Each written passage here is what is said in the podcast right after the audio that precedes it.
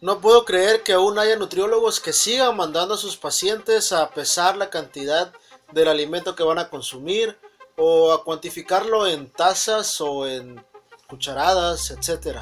Esto no es práctico para la mayoría de la gente.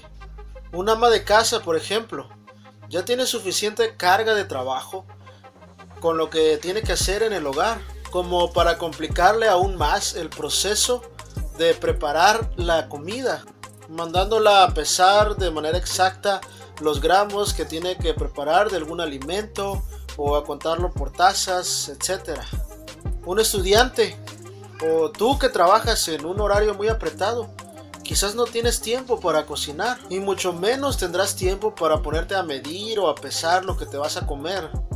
El cuantificar la comida de manera tan exacta y precisa me parece excelente para los deportistas, por ejemplo, que además son personas muy disciplinadas y metódicas. Y el medir y pesar lo que se van a comer queda perfecto para ellos, pero no para la gran mayoría de la población. Así que si tú quieres aprender a comer sano, sin la complicación de tener que medir lo que te vas a comer o de pesar los gramos de algún alimento, te invito a que conozcas mi método para que aprendas a comer sano y sin dificultades.